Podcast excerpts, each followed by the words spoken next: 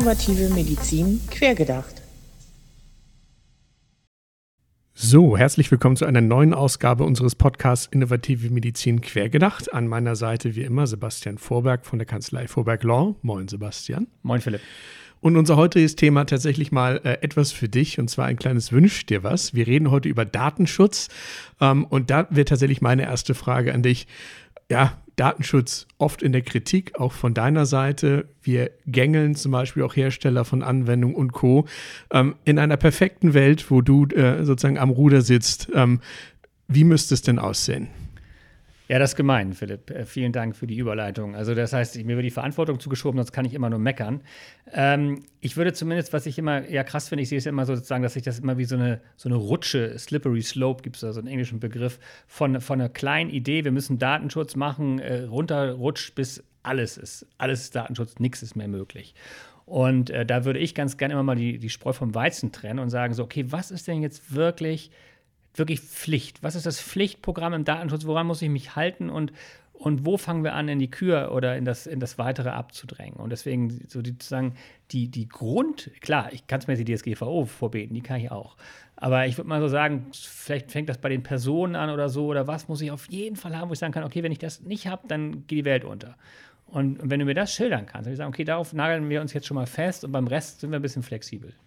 Äh, kann ich direkt eigentlich die DSGVO nochmal aufgreifen, weil, ähm, sagen wir so, ein, ein Missverständnis äh, vielfach ist ja, dass die DSGVO die Wurzel allen Übels sei. Aber das ist ja gar nicht so. Die DSGVO hat uns in Europa einen einheitlichen Datenschutzrahmen gegeben, äh, den es auch vorher so in weiten Teilen auch schon auf nationaler Ebene zum Teil gegeben hat. Aber es ist eben gerade diese nationale Ebene, die zum Problem wird an der Stelle. Das heißt, die DSGVO liefert uns erstmal ein Rahmenwerk, in dem ich mich prinzipiell eigentlich auch recht gut, äh, auch äh, gut verargumentiert bewegen kann. Und dann komme ich auf die nationale Ebene, wo ich dann zum Beispiel jetzt bei digitalen Gesundheitsanwendungen das B-Farm habe, äh, die dann nochmal ungeschriebene Anforderungen, sage ich jetzt mal, oben drauf packen für die die nationale Ebene, die mir dann wiederum das Leben schwer machen. Also das schon mal so als Einstieg. Mhm. Ähm, ja. Also ich würde nochmal übernehmen, ähm, weil das ist, das ist genau das, der Anfang des Übels, ja, weil da sind wir wieder mitten in allen. Jetzt sind wir von hier auf dann allen. Wir, wir, greifen uns mal jemanden raus. Wir greifen uns mal den Datenschutzbeauftragten raus. Ja. Muss der jetzt alles wissen, muss der jede Detail, muss der jede Rechtskenntnis haben, muss der jedes BGH-Urteil, äh, wer auch immer das da, oder was für Sozialurteil, Rechtsurteil, was auch immer, was die alles machen, muss der das alles kennen? Oder wo ist da die Pflicht? Ja, wo ist die Pflicht? Da, und, und, und ich sehe da immer so ein paar, auch äh, da wird, wird, wird, der, wird der irgendwie jemand genommen, der gar nicht so viel damit befasst ist und gar nicht so viel ähm, richtig Macht oder Einfluss hat. Was ist die Pflichtaufgabe und die Pflichtkenntnis des Datenschutzbeauftragten? Und auch da ist die DSGVO wieder relativ eindeutig. Das heißt, was muss der Datenschutzbeauftragte können? Er braucht erstmal einen bestimmten Hintergrund, äh, meistens in Form eines Hochschulstudiums an der Stelle im Bereich Recht beispielsweise, äh, ist immer gern genommen. Ähm, aber noch viel wichtiger, er muss auch seine Fachkunde nachweisen können an der Stelle. Das heißt, ja, ähm, er muss zumindest über ein, ich sag mal, gehobenes Basiswissen äh, in Sachen Datenschutz äh, belegbar verfügen, ähm, äh, um sozusagen seiner Rolle auch gerecht zu werden. Weil was tut der Datenschutzbeauftragte? Er soll entsprechend die Einhaltung der DSGVO zum einen überwachen und zum anderen auch in der Lage sein, zum Beispiel die Geschäftsführung, weil der Datenschutzbeauftragte darf nie Teil der Geschäftsführung sein und auch nicht der technische Leiter oder CTO, wie es neudeutsch heißt, ähm, er muss auch in der Lage sein, eben die Geschäftsführung im Zweifel in datenschutztechnischen Fragestellungen zu beraten, solange es nicht in die Rechtsberatung geht. Ja, und jetzt, jetzt sind wir in der Praxis. Also eigentlich wollte ich darauf mal hinaus. Das ist, ich finde das super. Ich würde das genauso unterschreiben. Und jetzt sind wir in der Praxis und es läuft genau anders. Weil es gibt eine Geschäftsführung, die sagt, ich habe da keinen Bock drauf. Wer macht denn das? Du? Ja, das steht da im Gesetz. Also ein bisschen Fachkundenachweis keine Ahnung, mach mal irgendwas, dann kriegst du, kriegst du irgendwie einen Nachweis und dann kommst du zurück und dann wird da diskutiert und dann hast du aber eigentlich nicht viel zu sagen oder wollen wir hier mal nicht so wahnsinnig großen Wind um die ganze Sache machen.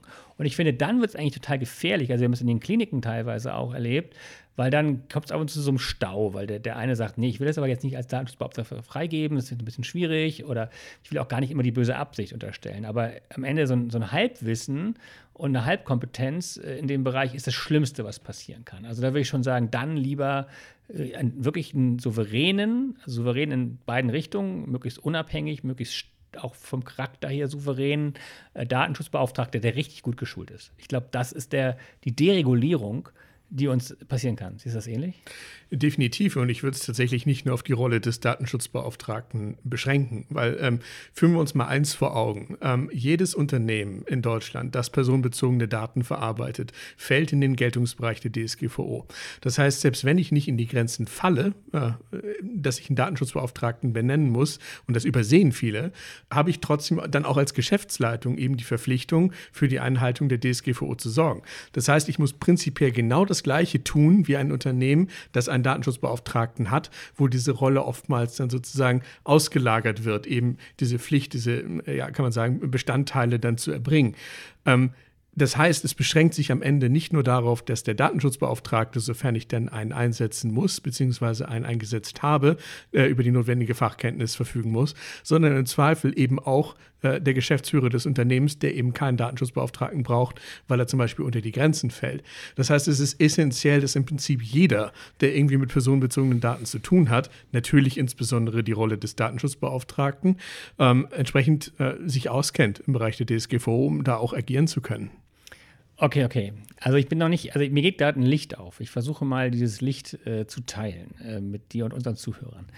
Ähm, wir wissen, dass das alles ein Kuddelmuddel ist. Und du weißt es am meisten, wenn wir irgendwelche Digas vorbereiten und so weiter. Und dann gibt es doch immer viel Diskussion und wir bauen doch viel auf Halbwissen auf und versuchen dann auch noch ein bisschen kreativ zu werden. Das können wir auch gut um gewisse Dinge. Aber da haben wir noch Auditoren drin, äh, die dann wieder sagen, so geht das gar nicht, kommt das B-Farm noch. Also es ist schon ganz schön das Kuddelmuddel. Ähm, wenn ich jetzt als Überschrift habe, die Pflichten im Datenschutz, in der digitalen Medizin, dann, dann wird die Liste leider nicht kürzer. Also wir kriegen das jetzt nicht hin, dass wir sagen, na komm, dann nehmen wir nur den Paragraphen 1 oder nur den aus der DSGVO und den Rest können wir vernachlässigen, das schaffen wir nicht. Also glaube ich, und das ist meine steile These jetzt, dass wir möglichst gut geschulte und hochqualifizierte Datenschutz, nennen wir sie mal nicht, können wir sie auch Beauftragte nennen, aber zumindest ähm, Befasste in den Unternehmen haben. Zusammen vielleicht mit ein paar guten Beratern, das äh, versteht sich von selbst, aber auch wenn jetzt A und B zusammenkommt und auch die Auditoren und alles, dass man auf Augenhöhe relativ schnell äh, zur Lösung kommt. Also auch wenn man kreativ ist, dass man dann weiß, okay, wir müssen, wir haben die Pflichten überall, aber das, das Halbwissen und die Diskussion versauen uns das Geschäft. Also möglichst ganz gezielt und ganz chirurgisch genau äh, filetiert die Dinge lösen. Was Definitiv. Also sobald ich eine Grundlage habe von Wissen, auf der ich agieren kann. Und die DSGVO ist da eigentlich relativ zugänglich. Kann ich eigentlich schon verhältnismäßig sicher am Markt agieren, ohne sämtliche Fettnäpfchen mitzunehmen. Es gibt natürlich immer Einzelfälle, äh, zur Erinnerung zum Beispiel Cloud-Nutzung und Code. Da gibt es immer mal so, mal so die Ansichten. Äh, da muss ich im Zweifel auch mal eine Rechtsberatung hinzuziehen, die mich da ein bisschen unterstützt äh, beim Navigieren. Aber wenn ich diese Foundation habe, diese Grundlage, auf der ich mich bewegen kann, dann bin ich deutlich sicherer unterwegs. Ja, Philipp, jetzt muss ich uns ein bisschen outen. Äh, wir haben Q Digital ist ja damals entstanden, weil wir, weil wir Angst hatten, dass die Regulation da draußen und die Qualität in der digitalen Medizin durch, sag ich mal, ältere, teurere und konservative Firmen gebildet würde. Wir wollten Deregulierung betreiben. Wir sind so ein bisschen natürlich in das Messer der üblichen äh, Notwendigkeiten gelaufen, treiben, betreiben heute immer noch Deregulierung dann aus dem, was wir gerade sagen, dass die best ausgebildetsten und geschultesten äh, Teilnehmer an dem Markt helfen uns doch eine gewisse Deregulierung äh, hervorzurufen, dass wir uns entschieden haben, tatsächlich mit Q eine Akademie zu gründen.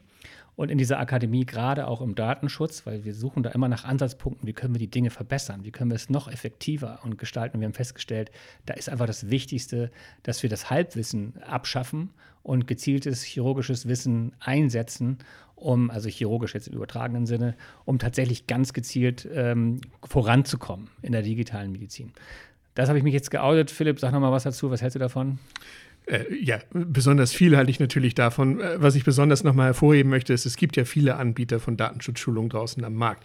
Äh, was man halt oftmals hat, ist entsprechend irgendwelche Lehrvideos, die aufgenommen sind, die sind auch schön animiert, äh, die ich dann durchgehe und am Ende kriege ich so ein tolles äh, Teilnahmezertifikat und dann ist gut. Äh, und dann wird es wieder weggeheftet. Man muss ganz klar sagen, die Digitalisierung, gerade im Bereich der Medizin, geht mit besonderen Anforderungen und auch Herausforderungen im Bereich des Datenschutzes einher.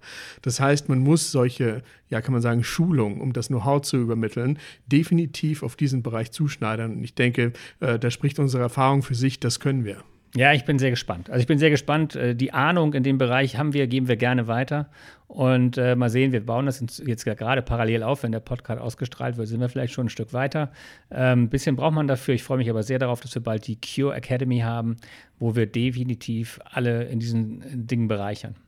Definitiv. Und ich kann nur einen Aufruf starten. Besuchen Sie uns gerne. Äh, wir nehmen Sie gerne sozusagen in diesen Schulungskreis mit auf. Freuen uns, wenn wir auch unser Wissen an der Stelle vermitteln können. Äh, und ich bin gespannt in dem Rahmen, ähm, äh, wie wir an dieser Stelle, ja, kann man sagen, Regulation einfach zugänglich machen. Super, Philipp. Vielen Dank dafür. Vielen Dank, Sebastian. Bis zum nächsten Mal.